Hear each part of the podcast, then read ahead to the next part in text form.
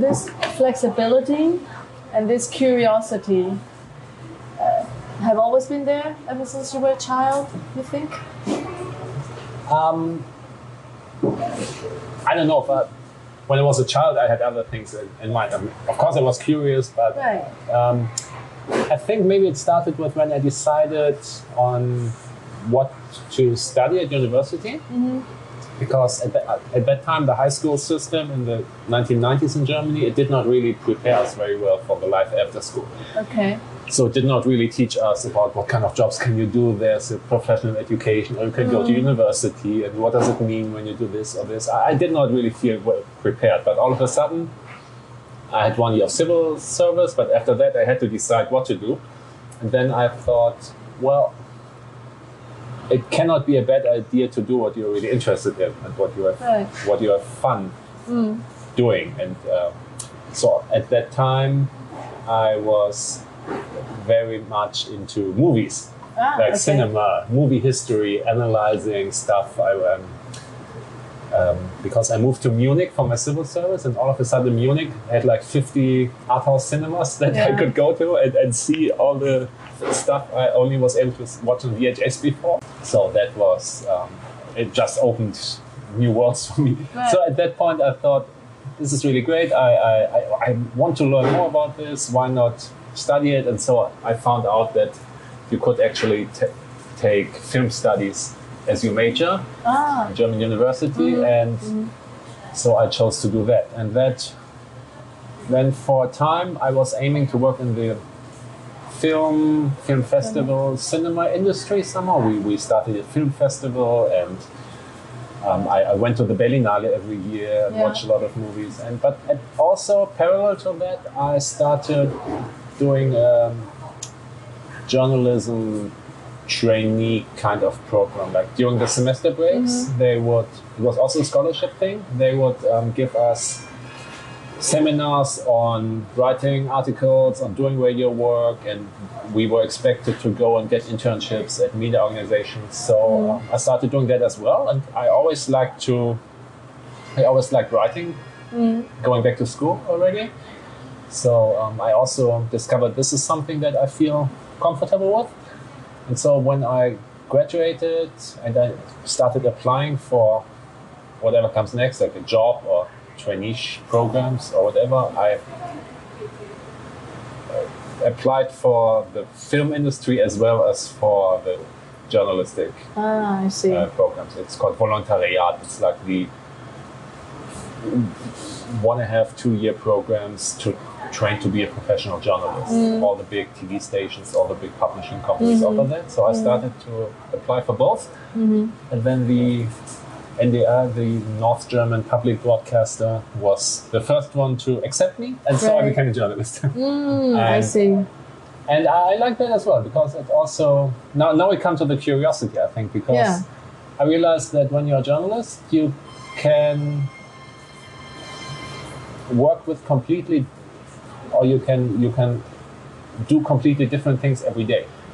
Very diverse. So you do not you do not go to an office and sit at the same desk and I don't know get the same kinds of papers on your desk or talk to the same people every day, but you need to understand totally new and different topics and um, you need to talk to people so they teach you what you need to know. And you always need to know more than your audience Yeah. so you will never know as much as the experts you talk to, mm-hmm. but you need to try to get as much out of them so you understand more about it than the audience so you can share it with them.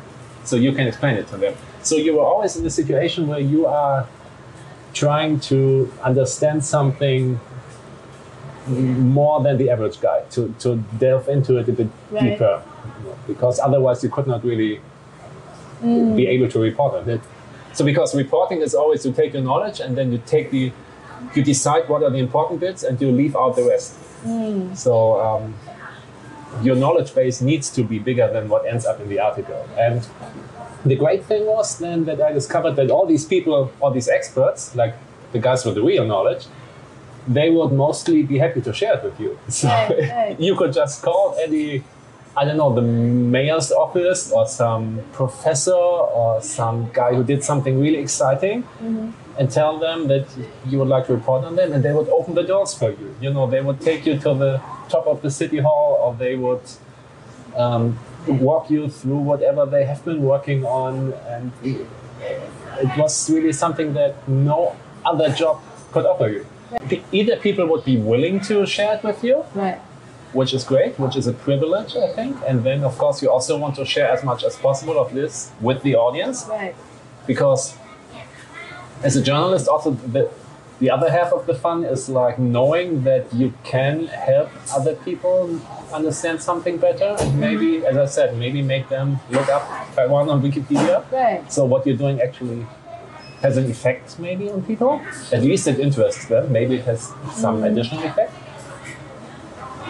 People are not willing to share it with you because you need to, like the bad company ripping off customers, Yeah, then you yeah. can be like a detective. You know, you try Ah. to sneak into there. And I also did, you know, hidden camera Right. shootings, and I pretended to I pretended to be a um, ignorant customer and Yeah. went into different banks and asked them what they.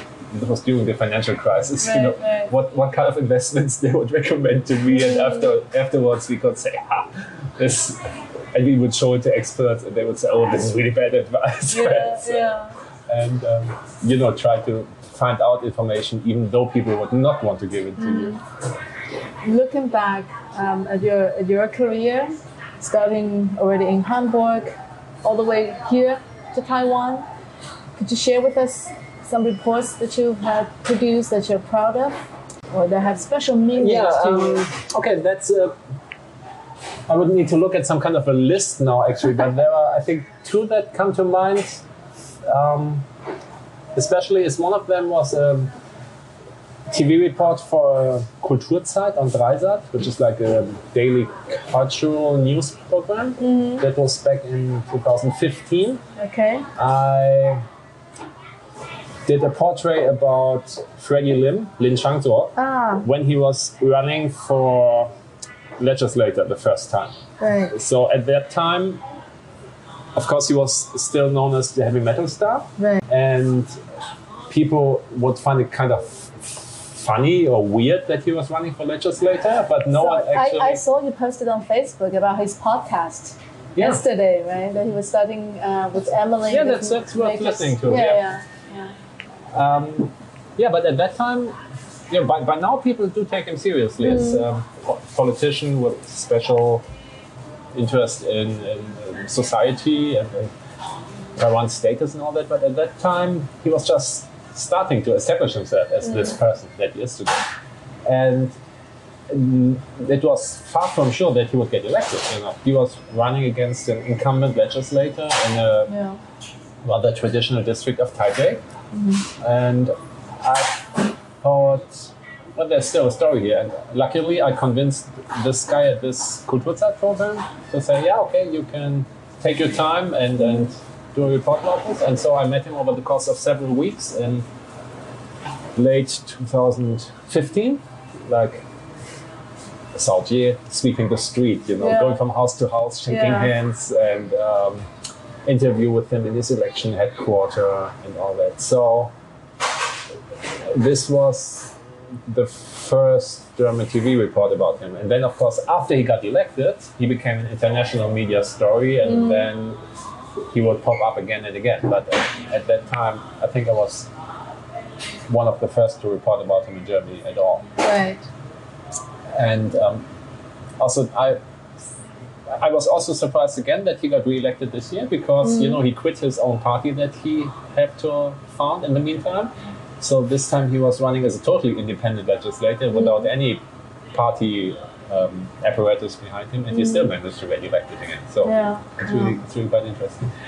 And the other thing was, I think was also in 2015, you know, Lüdao, Green Island, Yes. the um, island where there was a political prison Mm-hmm. uh, up until the 1980s, I think, where they would put all the political prisoners in this as far away as possible, like on this little volcanic island off the east coast. Mm.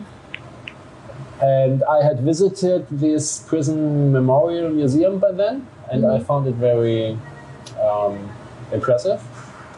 And all of a sudden, I saw that Red Bull, the energy drink company, you know, Yes. they're also into sponsoring sports, sports events Right, right. extreme sports. and so all of a sudden they were holding an annual street basketball tournament. Uh-huh. And up until then, they had mostly been doing it on Alcatraz. And they called it something like King of the Rock or something. Yeah. So, like using this old prison as a backdrop. Ah, And for some reason that year, they maybe they were looking for a new location, and then they decided to do it on Green Island in this in this old former political prison. And my first impression was this is really this is really not suitable.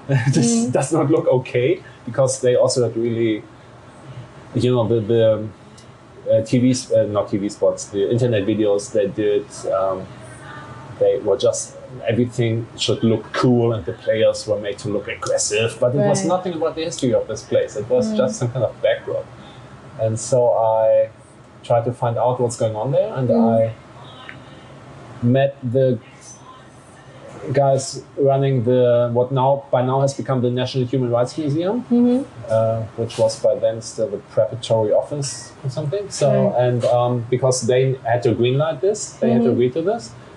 And at the meeting, there also were representatives of associations of former political prisoners who also were involved in the decision making. right.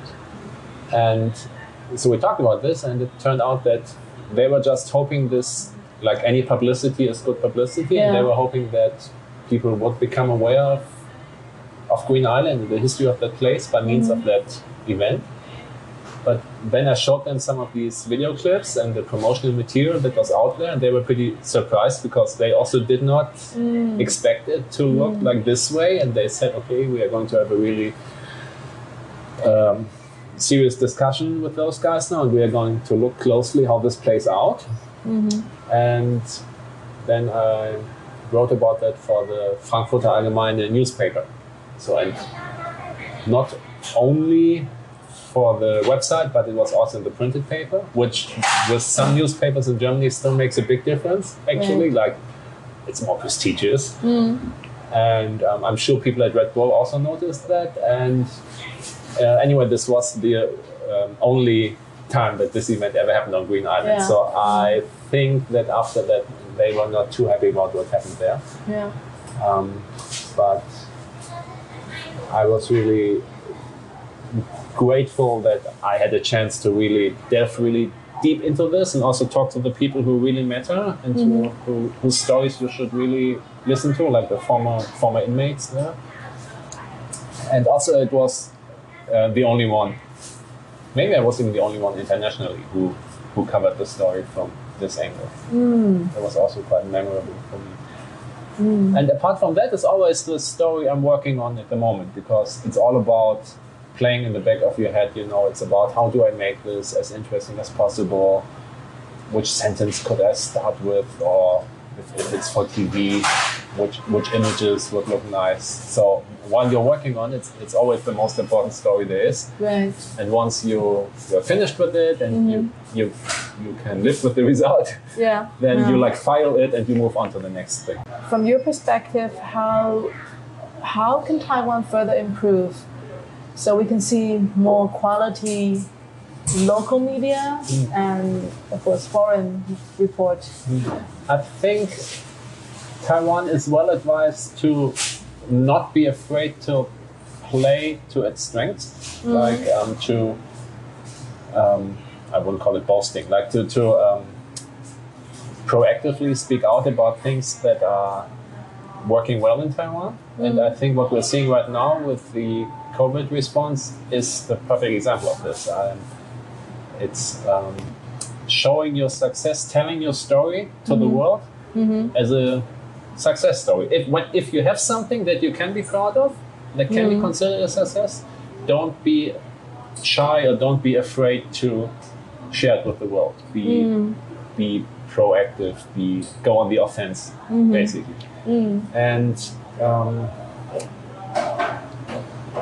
well, of course, we have reached a point by now where the Taiwanese government does not need to care about China's reaction anymore because China has broken off the official communication channels. So it's clear that they, no matter what Taiwan does, they will be angry. So, so Taiwan does not really need to care about this anymore. Like under Ma Ying-jeou, the the government tried to balance, you know, reaching out to the world plus keeping this um, complicated relationship with China in some kind of balance. But we know we know what happened then with the sunflower movement and what kind of reaction that um, uh, got from Taiwanese society and how, how society changed then. So now now we are at the point we are now, and. Um, Taiwan does not need to pretend anymore that they can make China behave less aggressively by being nice. So Taiwan also does not need to be worried about stepping out into the world like more self-consciously. And um, I think that's what they're doing. And all the things that are changing in Taiwanese society, I mean, talk about Taiwanese civil society has, has always been very um, active and multifaceted. For me, back when I came in 2008, 2009, 2010, I already saw that there were every weekend there were some demonstrations or, or other, like for all um, labor rights, anti this party, anti that party, um, indigenous rights, uh, Amnesty International, um, environmental protection. I remember so many different kinds of protest events and demonstrations in Taiwan. So this this did not only start with the sunflower movement; it was Right, the years right. before too. So and this all led to like with now the new generation having grown up. I mean, it's already the guys who were like 20 when I arrived here. They are 30 now. They are already in a position to change more things now. And now you have the um, the marriage equality in Taiwan, first country with gay marriage in Asia. And um, you have right now the Constitutional Court declared that adultery is not a crime under the criminal code anymore. And you have um, improvements in the rights of uh, indigenous peoples in Taiwan. All, although some of them still say it hasn't gone far enough, but there, there have been changes. And there's so much influx in, in Taiwanese society right now, and I think a lot of things are moving in a good direction. Um, I, I just went to the uh, office of Audrey Tang, you know, the digital minister, Ah, yes. uh, Tang Fong, Tang Feng. Mhm. and I will meet her on Friday for an interview. Yeah. And when you start reading into what, what she's doing, at first it looks very abstract and you don't think it actually has any relevance. But when you look closer, I think it is also representative for for changes happening in Taiwan and for how people want to mm, take part in the way the society is developing, and they want to uh, have some influence and, and make their voices heard. And I think that that's uh, in, in all political camps in Taiwan. It's people are identifying with this free and democratic system, Right. even though they don't agree exactly on on um, which way to move, especially in regards to China. But everybody that I've met um, agrees that it's a good thing that they can voice their opinions and they, they live in a system like this and that. I mean, also the way that the handovers of power have been happening in Taiwan. Like um, in 2008, in 2008, times. and then again in 2016, I, I was here when like the ruling party lost the elections and they just handed over all the power, like the keys to the presidential palace, to the ministries, and um, everybody behaved quite maturely. I Um, we just talked quite um, quite a bit about your journalistic work, you know, um, your perspectives of Taiwan. How do you think you have changed for the past twelve years? How has being in Taiwan, working for, in Taiwan, changed you, or what has it taught you? I think it's really a prime example of like living abroad broadens your horizon. I think that's that's really changed me in a big way. As I said, when I before I came here, I did not have even a hunch about what Asia was really like, and now I now I know Taiwan quite well, and I've been to mm. other countries in the region. So it just gave me so many new impressions and experiences, mm-hmm. and also it. I mean that's true. Whenever you live in another country than your home country, you realize there's just different ways of doing things and different mm. ways to, to, to live your life and, and to organize things in a, in a society. So, because I really only grew up and used to live in Germany before, I only spent like half a year studying abroad. So I was very much um, geprägt. Um, I think you can Com- cut here. comprise comprise No, no, it was. Um, I only spent half a year living abroad, so um, this experience of living in Germany had, had very much shaped my perception of things and my way of thinking about things and going about doing things. And I, because I did not have the experience, I could not really imagine that you can also do things differently. You can Yeah. have different priorities. And um, for example, it's a cliche, but it's also a little truth to it that the Germans have a perfectionistic streak to them. So whatever, whenever they decide to do something, then they want to do it like as as perfectly as possible, and they spend a lot of time thinking and, and planning and um, discussing about it, and then maybe they do it. And um, while I found that in Taiwan things can move faster, people decide to, or people come to decisions without necessarily going into the nth detail Yeah. before that. Um, the way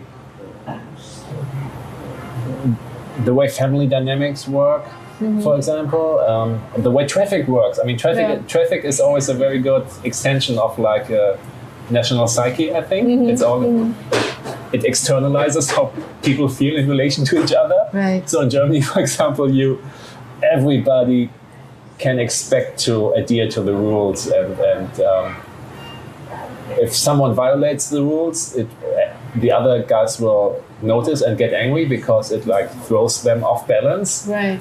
And um, Taiwan also has traffic rules, of course, but here there's much more flexibility, and because people know what to expect from each other, it still works fine most of the time.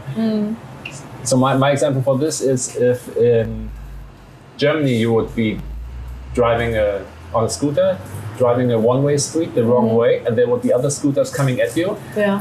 they would all just hit the brakes and and um, there would be nobody would be moving anymore and they would yell at you for, for, for going the wrong way Yeah. Yeah. and in taiwan they would just move to the left and right Right. and, and let you pass and Yeah. uh, they would not need to stop at all it would be like a swarm of fish like that's right. uh, coming together again a little bit more flexibility. Yeah. Yeah. i think so Okay. and also now of course when I when I come back to Germany now usually I try to be back in Germany twice a year and then I see my old home country with other eyes also so um, because of making other experiences when I come back I also see Germany maybe through the eyes of a foreigner you know like somebody like a visitor would Yeah. and yeah. I notice a lot of weird things that make me wonder why why does it need to be like Please this? share. Yeah. Well, uh, for example, this um, being a stickler for the rules a little bit Mm. too much of the time, or putting a lot of emphasis on the outside appearance of Mm. um, of buildings, for example. Now in Taiwan, you can have apartment buildings with uh, where rich people live, and they have great apartments inside, but from the outside, Yeah. it looks like nobody is taking care of It- it. And some, of the, some of the buildings in Taiwan, you know, I think would make another extreme, right? Outside it could look so shabby, yeah. and the inside all re- newly renovated with the latest gadgets. Yeah. yeah. And also, um, I noticed that people in Germany tend to smile not so much. So Yeah. sometimes when I'm only at the gate, like waiting for the plane to Germany to board, I, I see like a lot of faces looking like they are unhappy about something. Mm-hmm. I don't really know what, but uh, yeah. I mean, I, I'm generalizing here, but I'm allowed to do it because I'm German. So Yeah, I'm saying that, that a lot yeah. of Germans really like to show to the rest of the world that they are not happy or unsatisfied with something. And Then, as we were traveling back and forth from Germany to America, when we were living in America, this was like cold and hot, cold and hot um, in America. Just by, by arriving in the Atlanta air, airport, you could see people look different. Okay, some people would say these are just, you know, the American typical politeness or just overall a little bit too sweet. But I think Germany is kind of another extreme, right? So you know, when I arrived in America, I thought, oh, I knew I was back in America. It's a little bit like eating an overly sweet, I don't know, with sugar coat, you know. Um, And in Germany, it's the other extreme. I could tell by the angle of the lips. Yeah, you know. yeah, the angle of, the lips. Yeah, of the staff. Just in the airport. I'm not Yeah. even saying like, you know, going Some, sometimes it's like a refreshing honesty, yeah, yeah. but sometimes I also think I would rather take a fake friendliness Right. than an authentic unfriendliness. Yeah, yeah. For those who have little clues about Taiwan, how would you introduce our island? How would you hmm. describe it? Well, first of all, it's important to understand that it's an island and you know how big or how small it is. Mm-hmm. And, and then this is also kind of a travel brochure cliche, mm-hmm. but there's some truth to it, saying that Taiwan is a place of contradictions. I think mm-hmm. that's true. And um, for me, it's mostly the contrast between the extremely densely populated cities and the almost unspoiled nature, which still makes up with the mountains like 70% of Taiwan or more. Right. So you have this. I mean, in, in Taiwan, a city of 100,000 people is considered a small city. In Germany, it would be a Großstadt, a, a Mm. Big city. Yeah. So you have these extremely large cities, and because of what happened back in the 70s and 80s, and people didn't care about environmental protection so much, and as we mentioned, people don't care about the outside appearance of buildings that much. Let's be frank, most large parts of Taiwanese cities are just visually not appealing. We, Right. we could also say ugly. Okay. There's yes. a Taiwanese I- love yeah. for pouring concrete Mm-hmm. that I still haven't quite grasped. And so when you're only in in cities, I mean, of course, when when it gets dark and the lights go on, or you go to a little alleys, cities, Taiwanese cities also have a lot of beautiful corners and, mm-hmm. and perspectives. But in general, um, Taiwanese cities are not beautiful. I think we mm-hmm. can agree on this. Mm-hmm. But Taiwanese nature, wherever people did not go to spoil it, Right. is, is so so impressive and so beautiful, especially when you come from northern Germany, like me. I, Yeah. I grew up without mountains, Right. and here um, you have mountains and of, of all sizes, and Yeah. they then they get even higher and even higher, and um, there's just no end to them. I mean, if you drive the cross mountain roads, um, it's it just blows blows my mind every Mm. time, basically. To, to realizing that you are in this spot right now, actually in the middle of it, and, and seeing these majestic panoramas, Mm. Yeah. and, and then you come to the east coast, and the mountains drop directly into the blue ocean, and you have all 150 shades of green all around you, and, and this and the forests. There are no roads because they're mountains. You can build no roads, so these forests are really untouched. And um, this is really a huge, huge benefit of Taiwan that, that it could also, if, if Taiwan wants to attract tourists from Europe, you need to give them a really good reason to travel so far to come here. I think Taiwan should emphasize its nature more than its food, for example. Because gonna say, European yeah. travelers, they don't travel because of the Food. food. Yeah. I think Germans would even travel despite of being different food there. Yeah, So they, yeah. you know, one of the mm. first questions often is in Germany, oh, you went to, I know, country X. Mm. Um, did you get anything normal to eat there? Yeah, so, so a lot of the standard tourists you, you do not get by promoting your food, for example. Right. But nature would be a way to do that. Mm. And then, okay, we talk about contrasts, and then you have this this culture that you could describe as a mixture of Chinese and Japanese and indigenous and mm-hmm. Western influences, mm-hmm. which I think mm-hmm. would not be wrong to describe it that way. Right. So very diverse cultures. Yeah. Mm. Yeah, I think to describe Taiwan to someone who doesn't know it, you need to start with like the physical, the op- visual side of things, and once you establish that, then then you should delve into what it actually feels like, mm. What um, you could actually expect living there, like ex- experiencing people, daily life, society.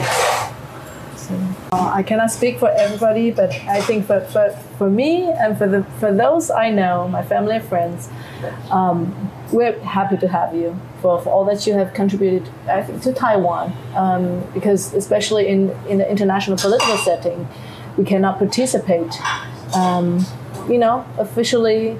And I think what you have done has really been um, an alternative to all those diplomatic methods that we cannot, to the diplomatic muscles that, that- we cannot really um, use. that uh, is that really touches me because um, for me, like I said, it's like moving from one story to the to the next. right.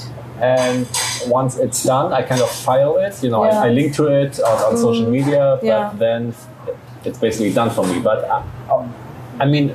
Of course, I'm hoping that there's some kind of a cumulative effect Mm-hmm. that over the time, um, I, I I also have some kind of long-term effect on maybe on how some people in Germany um, notice Taiwan or. Yes. look at Taiwan. And if you say that's the case, it makes me really happy because I have no way of verifying this. Right. I, I I mean, of course, I do get feedback on, on social media. Mm. Um, that's very variable, but to like hear it firsthand, that's Yeah. uh, that's really something. So thank you. Yeah. Okay. Last questions. If you could share with us your top three ingredients for your personal smoothie for the mind, something that gives you more energy, helps you relax. So, um,